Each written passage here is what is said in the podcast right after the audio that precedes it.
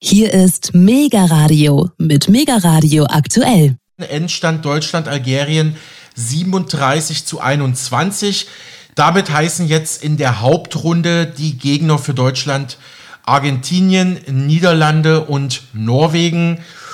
Ja, ich denke mal, da ist sogar einiges möglich für die deutschen Handballer und ich hoffe, ich war jetzt schnell genug. Ja, ich habe äh, schon das Fenster zumachen müssen wegen des Durchzuges, weil du so schnell hier an, an uns virtuell vorbeige, vorbeigerauscht bist. Lass uns mal ähm, so in die Schlussgerade einbiegen unseres heutigen Gesprächs, Alex. Ähm, du hast uns nämlich noch eine, man kann das glaube ich so sagen, eine richtig brisante Geschichte mitgebracht und deswegen ist gut, dass ich das Fenster auch äh, zugemacht habe. ähm, eine, die sowohl den Ukraine-Krieg als auch äh, den Sumpf bei den öffentlich-rechtlichen Anstalten in Deutschland, also den Medienanstalten in Deutschland betrifft. Das hast du mir jedenfalls im Vorgespräch versprochen bzw. angedeutet. Um was geht es genau? Hm, also ich bin ja fast vom Stuhl gefallen, vielleicht auch vom Glauben als ich folgende Geschichte vor wenigen Tagen entdeckt habe. Auf einem kritischen Telegram-Kanal stieß ich kürzlich auf eine ja etwas ältere TV-Sendung vom NDR, also vom Norddeutschen Rundfunk, und zwar vom NDR Medienmagazin ZAP. Ich glaube, das kennen wir alle, das mhm. kennen die meisten. Da hören wir später auch noch rein, denn dieser Beitrag hat mich bewogen, da mal etwas tiefer zu graben. Also um was geht's? Der Journalist, Investigativjournalist und Reporter vom NDR Patrick Barb hatte im September 2022 die Ukraine und den Donbass besucht. Beziehungsweise er ist Redakteur für den NDR im fast Ruhestand, aber noch bei dem Sender angestellt. Um es genau zu sagen, er arbeitet aktuell in der passiven Phase seiner Altersteilzeit. Das war eine, wie Barb selbst sagt, Recherchereise in den Donbass. Auch als Recherche gedacht für ein neues Buch zur Ukraine, an dem er gerade schreibt. Äh, warum fand ich das so interessant? Ich kenne Herrn Barb persönlich, hatte ihn mal vor einigen Jahren für einen anderen Sender zu seinem Buch im Spinnennetz der Geheimdienste im, im Westend Verlag erschienen interviewt, wo Barb auf Ungereimtheiten bei den ja, verstorbenen, gestorbenen Politikern Uwe Barschel, deutscher Ministerpräsident und Olaf Palme, schwedischer Premierminister, hinweist. Das, dieses Buch hat er übrigens mit dem renommierten US-Politologen Robert E. Harkavy verfasst. All das wird später noch wichtig, liebe Hörer, da erkläre ich aber noch mal was dazu. Aber zurück zum Donbass. NDR-Reporter Barb wollte vor Ort Eindrücke sammeln und nicht, wie er selber sagt, nur vom Schreibtisch und PC aus über die dortigen Vorgänge berichten, wie es so viele deutsche Journalisten tun würden, seiner Meinung nach. Also eigentlich ein ganz normales journalistisches Anliegen. Sich also mhm. mit den Menschen im Donbass unterhalten, Interviews und Hintergrundgespräche vor Ort führen, sich mit Aktivisten vor Ort treffen, was man halt so macht als Journalist. Mhm. Ja. Mhm. ja. Äh, klingt äh, für mich nach wie also im Moment äh, noch alles sehr logisch. Ich bin gespannt, was kommt. Mhm. Und genau dafür, für seine Donbass-Reise, bläst Patrick Barb nun aus vielen Richtungen massiver, wirbelsturmartiger Gegenwind entgegen. Im Prinzip steht ein indirektes Berufsverbot gegen ihn im Raum, so meiner Einschätzung nach. Also Gegenwind von seinem Arbeitgeber, dem NDR, sowie auch von einigen Universitäten und natürlich auch von deutschen Leitmedien, aber der Reihe nach. Ich habe mal ein bisschen rumgekramt, einige Presseartikel gefunden, äh, einige, die ihn verteidigen, denen Patrick Barb auch selbst O-Töne und Stellungnahmen zur Verfügung gestellt hat. Und ein paar mehr, die den Journalisten geradezu kritisch zerreißen, ihn ja fast in Grund und Boden stampfen wollen, hat man beim Lesen den Eindruck. Ich zitiere zunächst mal ein paar wohlwollende Artikel die ich vor allem in deutsch-russischen und in englischsprachigen Medien äh, fand, zum Beispiel im Postal, The Postal Magazine. Das scheint ein sehr interessantes Angebot zu haben. Und danach zitiere ich dann noch ein paar kritische Beiträge und ich hoffe, danach wird dann auch unserer Hörerschaft dieser Fall klar. Dort hieß es zum Beispiel, Patrick Barb ist ein erfahrener Investigativjournalist. Unter anderem für den NDR produzierte er zahlreiche Beiträge. Sein Wissen gab er auch als Hochschullehrender an Studenten weiter. Nebenher schreibt er ein Buch über den Krieg in der Ukraine. Mit seiner Recherche im Donbass verstieß der frühere NDR, also hier nennt man ihn früheren NDR-Journalist, wohl gegen westliche Propagandaauflagen. Nach einem medialen Shitstorm setzten ihn zwei Hochschulen vor die Tür, Nun klagt er gegen die Kündigung seines Lehrauftrags durch die Universität in Kiel. Für sein geplantes Buch untersucht der renommierte Journalist Patrick Barb die Hintergründe des Krieges in der Ukraine. Ein Jahr nach seinem letztmaligen Besuch der Westukraine reiste er nun im September in den östlichen Donbass, den die Regierung des Landes seit 2014 beschießt und bombardiert. Doch Journalisten, die der westlichen Propaganda Paroli bieten wollen, brauchen ein schnelles Pferd. Nun brechen über ihn hinein Halbverhalten, Verleumdungen. Zwei Hochschulen verbieten ihm die Lehre. Er zieht vor Gericht. Was wird ihm jetzt vorgeworfen? Er war ja genau zu dem Zeitpunkt äh, dort, als die sogenannten Volksrepubliken Donetsk und Lugansk die dortigen Referenten abgehalten haben, was den Anschluss an Russland betrifft, beziehungsweise diese Anbindung an Russland betrifft. Doch dass er zu dem Zeitpunkt da war, sei reiner Zufall gewesen, sagt Barb. Seine Recherchereise sei bereits ein Jahr im Vorfeld geplant gewesen. Und der Presseartikel weiter, eine Reise in ein Kriegsgebiet sei gefährlich, weil Barb nicht lebens lebensmüde ist, hatte er Sergei Filbert an seiner Seite. Filbert betreibt den gut frequentierten YouTube-Kanal Truschba FM und ist auch mit Golos Germani vernetzt, einer Plattform, die immer wieder im Austausch deutsche Beiträge ins Russische und Russische ins Deutsche übersetzt. Filbert spricht die Sprachen, kennt das Land, half Barb, wurde allerdings vom ZDF schon als Putins Propagandakrieger bezeichnet. Und ich glaube, unsere Hörer ahnen langsam, wohin, also woher der Wind weht, ja? Hm. Äh, wenn ich ja. mal, wenn ich mal, ja, schon mal schon mal reingehen darf, Alex. Ähm, ich habe aufgehorcht, als ich hörte, dass ihm die Uni Kiel ähm, seinen Lehrauftrag entzogen Da kommen wir noch zu. Sich, genau. Mhm. Ähm, aber da schoss sofort bei mir, ähm, äh, denke ich, oh, da ist doch was gewesen. Und richtig, ich erinnerte mich, am Institut, äh, an der Universität Kiel gibt es das Institut für Sicherheitspolitik. Und dort ja. äh, mhm. gibt es einen Mitarbeiter, äh, der nennt sich Hannes Adomait und der wird in den ja. äh, Integrity Initiative Leaks äh, als, ähm, ja, also wie Sie sagen, als Clusterführer des deutschen Clusters quasi äh, bezeichnet. Das schoss mir sofort ein. Aber ich habe dich unterbrochen, entschuldige. entschuldige. Also genau dieses Horn blies dann auch T-Online, das Nachrichtenportal, und schrieb einen, wie ich persönlich finde, hetzerischen Artikel gegen Barb und dessen Donbass-Reise unter der Überschrift Deutsche Helfer in der Ostukraine, Scheinreferendum, hurra. Dort ähm, konnte man lesen, mit Filbert reist Patrick Barb, langjähriger Redakteur beim NDR und Lehrbeauftragter für Journalismus an der Hochschule für Medien, Kommunikation und Wirtschaft in Berlin.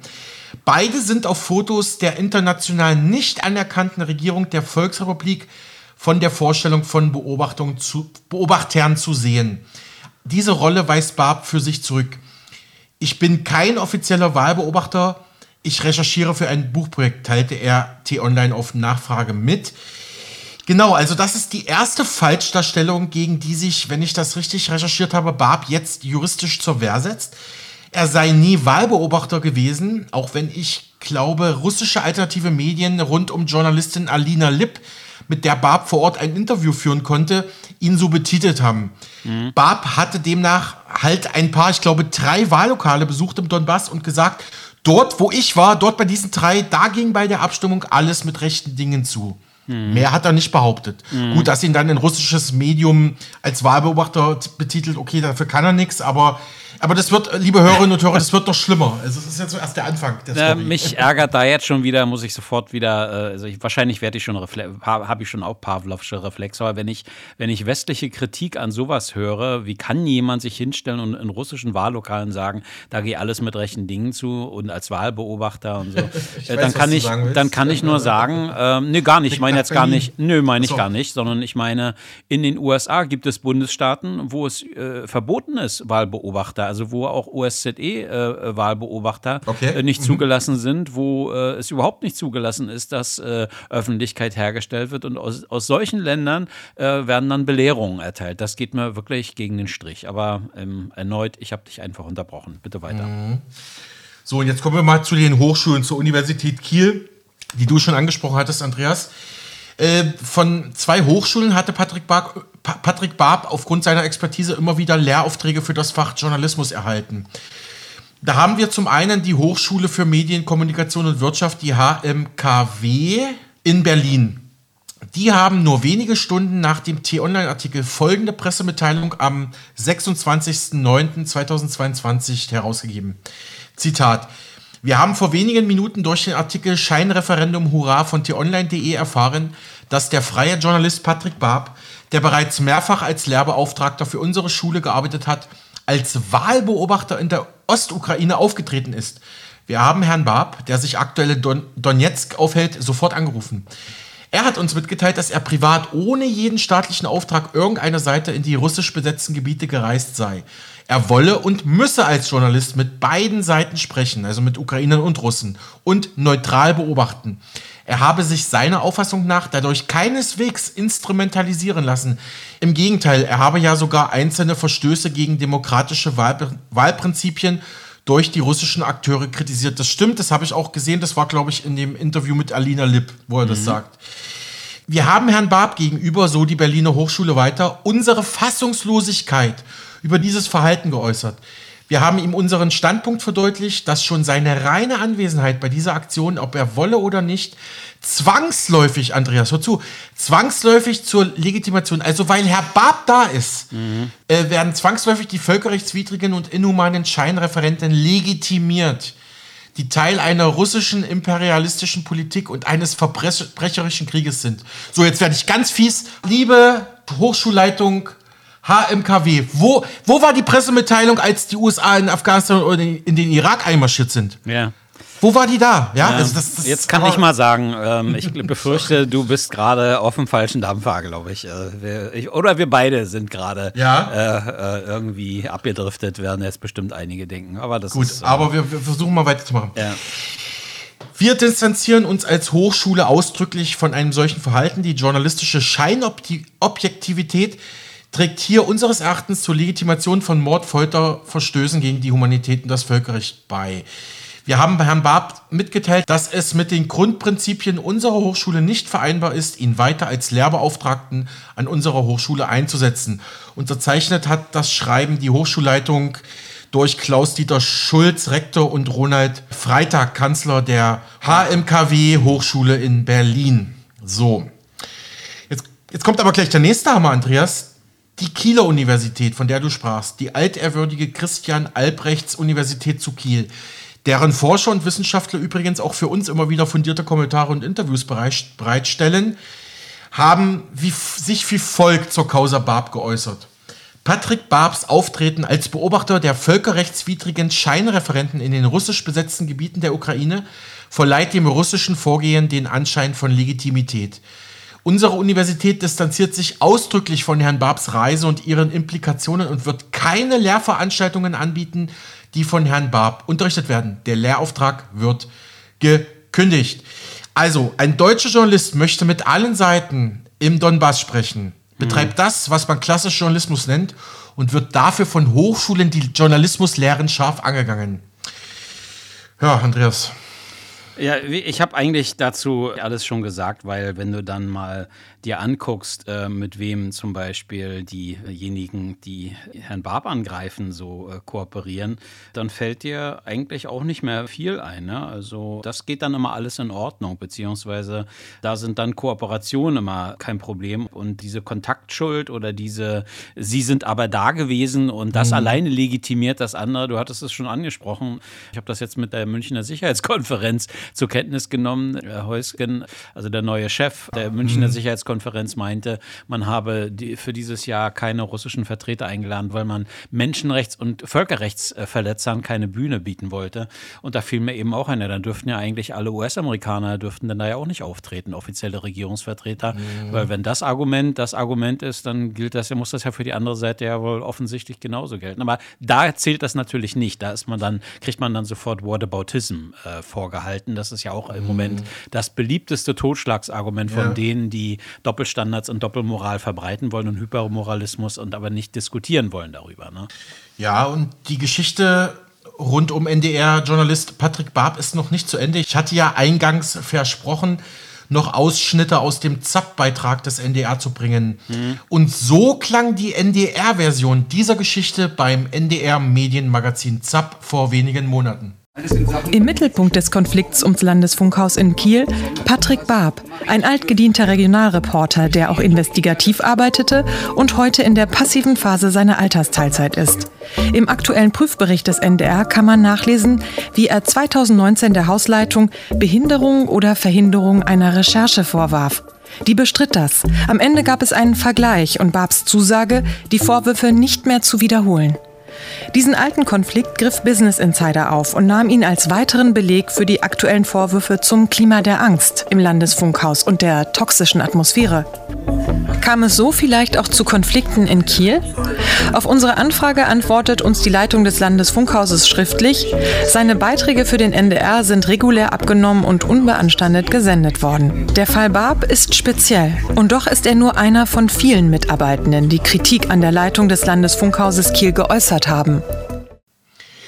Soweit das NDR Medienmagazin ZAP. Also da geht die persönliche Diffamierung gleich am Anfang los, indem man als NDR seinen eigenen Kollegen bzw. Kollegen im Ruhestand, Patrick Barb, einfach mal als Regionalreporter bezeichnet. Der, ja, der hat da so ein bisschen Lokaljournalismus in Norddeutschland gemacht. Ne? Nochmal zur Erinnerung. Er hat mit einem renommierten Politikwissenschaftler aus den USA ein Buch über amerikanische und europäische Geheimdienste geschrieben, ja. Ich mache mal weiter und würde dich mal bitten, das Ganze später einzuschätzen, Andreas. Mhm. Der Skandal beim NDR Landesfunkhaus, der gerade angesprochen wurde bei ZAP, äh, was vor allem mögliche politische Einflussnahme auf die Berichterstattung dort arbeitender Redakteure angeht.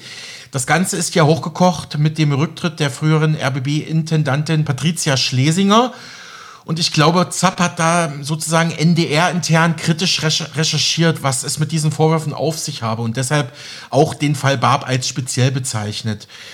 Also ich persönlich halte das dem NDR einfach mal positiv zugute, dass er sich da auch als öffentlich-rechtlicher Sender zumindest in einer eigenen Sendung kritisch selbst hinterfragt. Das, ist, das finde ich gut. Mhm. Aber nochmal zur Erinnerung, Andreas, was ist der Kern des Skandals im NDR-Landesfunkhaus?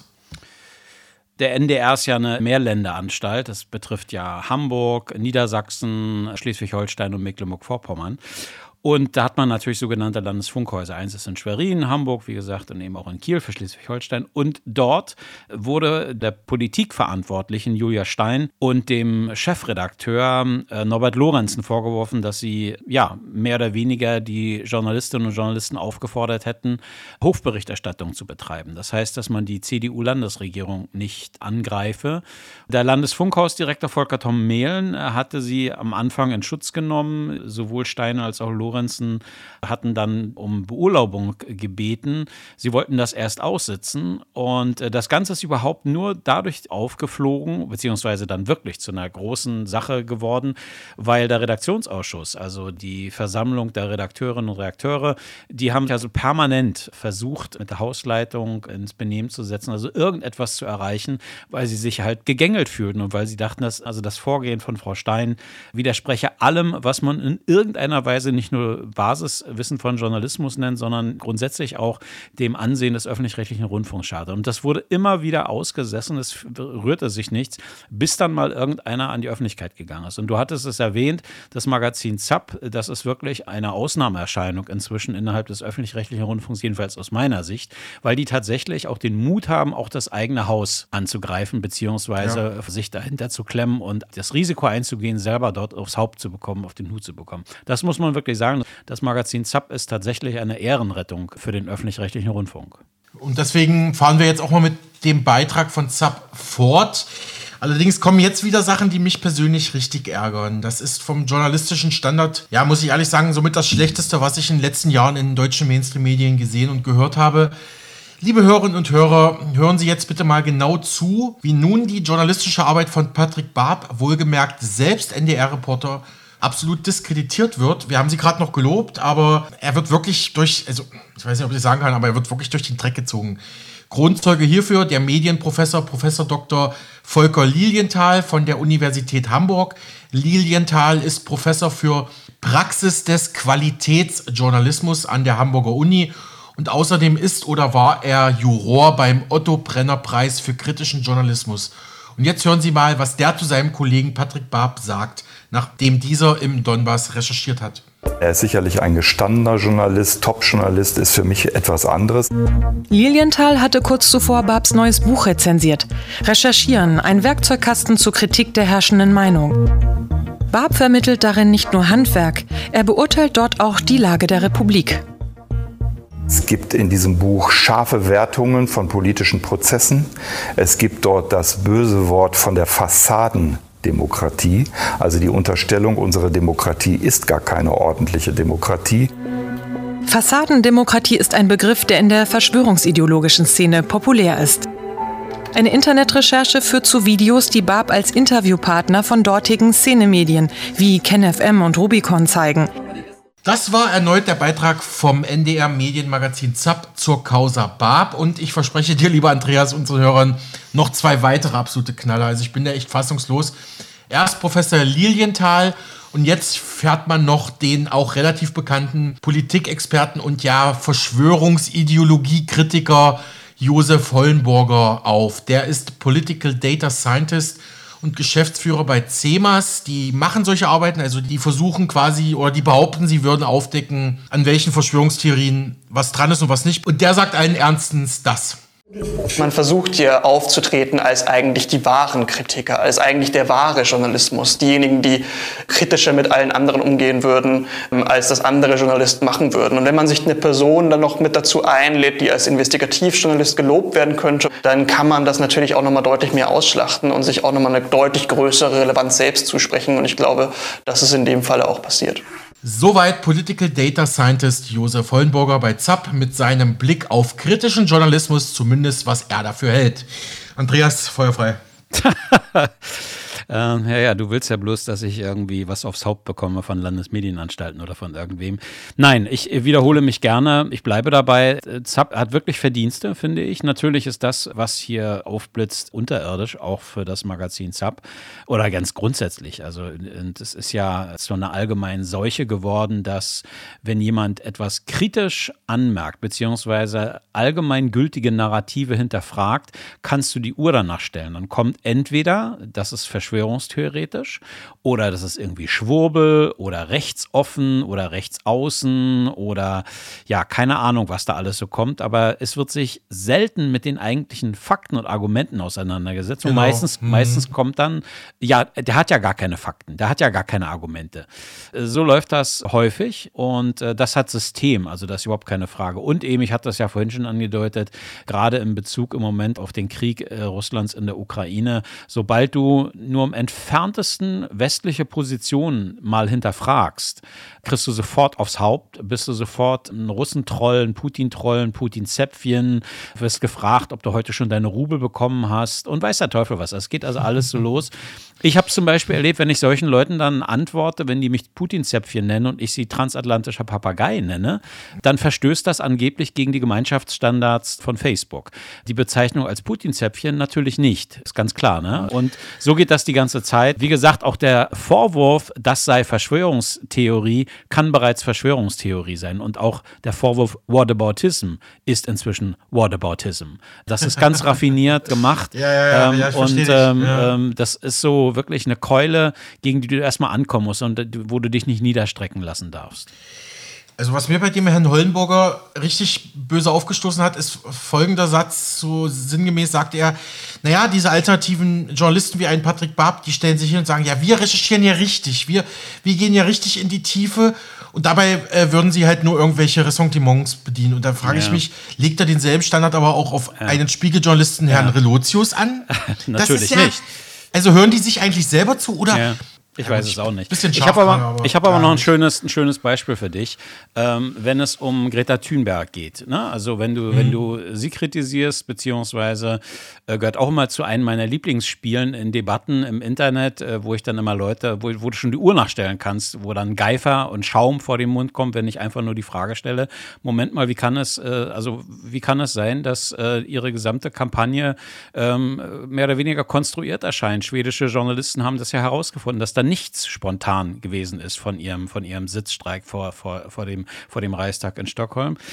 Und ähm, es wird dann immer angef angeführt, ja, der Volksverpetzer, der Volksverpetzer gehört ja auch eine, ist ja eine, eine Internetseite, ausgezeichnet mhm. ja inzwischen auch, wird ja immer mhm. gerne angeführt, das seien die, die Faktenchecker machen.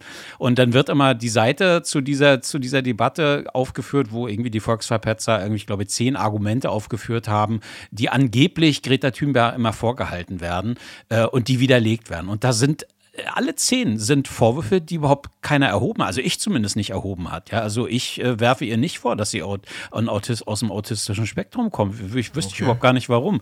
Und die mhm. Fakten, nämlich, äh, dass ihre Mutter äh, zusammen mit einem, mit zwei äh, Marketingprofis, nämlich mit Johann Renzog und äh, Bo Torell äh, zusammengesessen hat und dass also die, der, der Slogan, wir haben keine Zeit mehr, zwei Jahre bevor Greta Thunberg vor dem Parlament das bereits als Marke eingetragen worden worden war.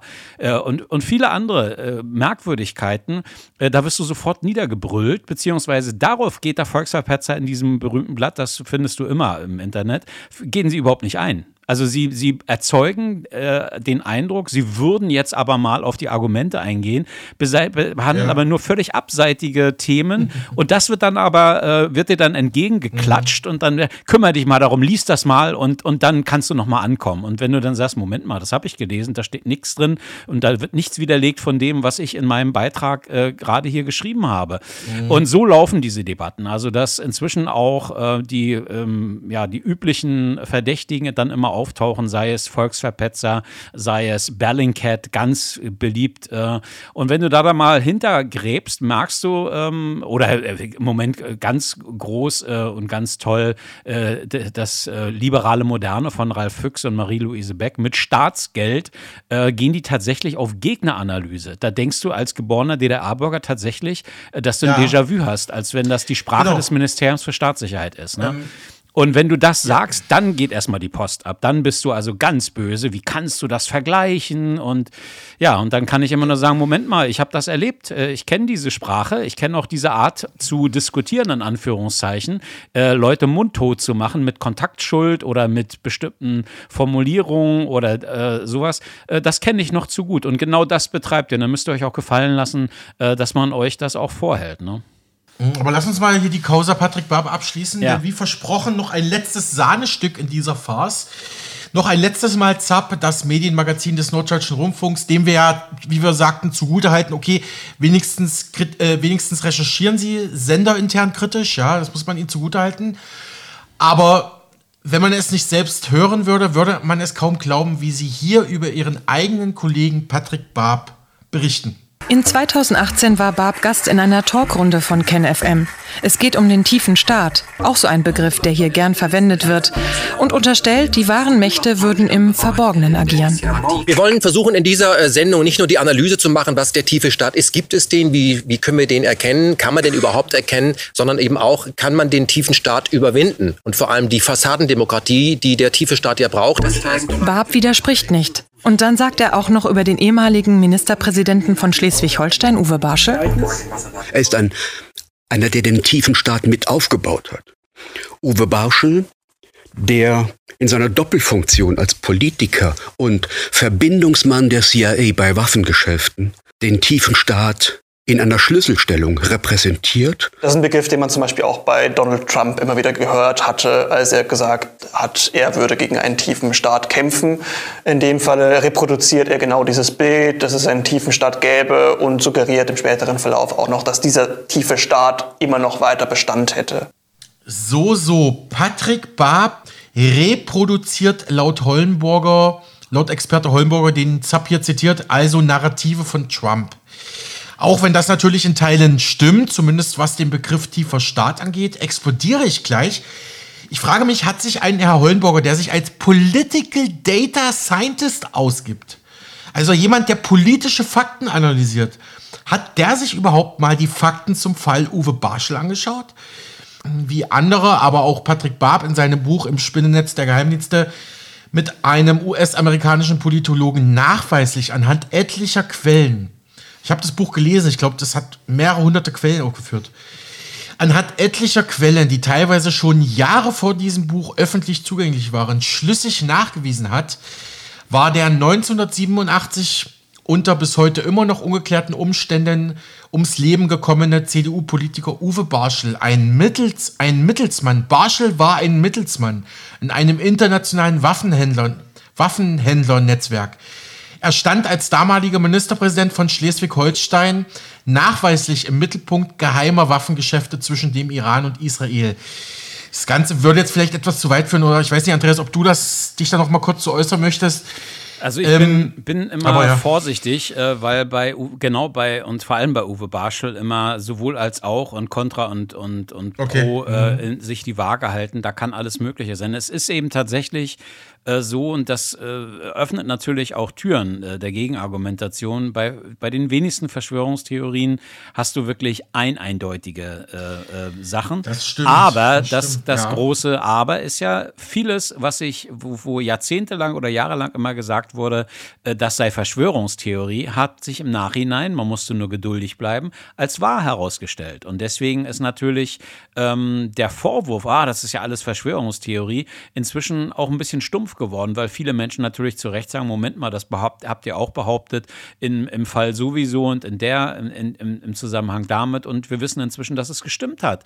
Ähm, also ist, diese, ist dieser Vorwurf, das sei verschwörungstheoretisch, nicht mehr eine so scharfe Waffe, wie es früher mal war. Und äh, was den Fall Uwe Barschel angeht, kann ich mir alles Mögliche vorstellen inzwischen. Aber der letzte große Beweis fehlt eben immer noch. Und das Gleiche trifft auch auf Olaf Palme zu. Es gibt wirklich harte, knallharte Indizien und mhm. schwerwiegende schwerwiegende Indizien, die den Verdacht erhärten. Und auch da kann man dann ja aus Erfahrungswerten lernen oder sagen, Erfahrungswerte sagen mir oder ich kann mir deswegen gut vorstellen, das A, B, C oder so weiter.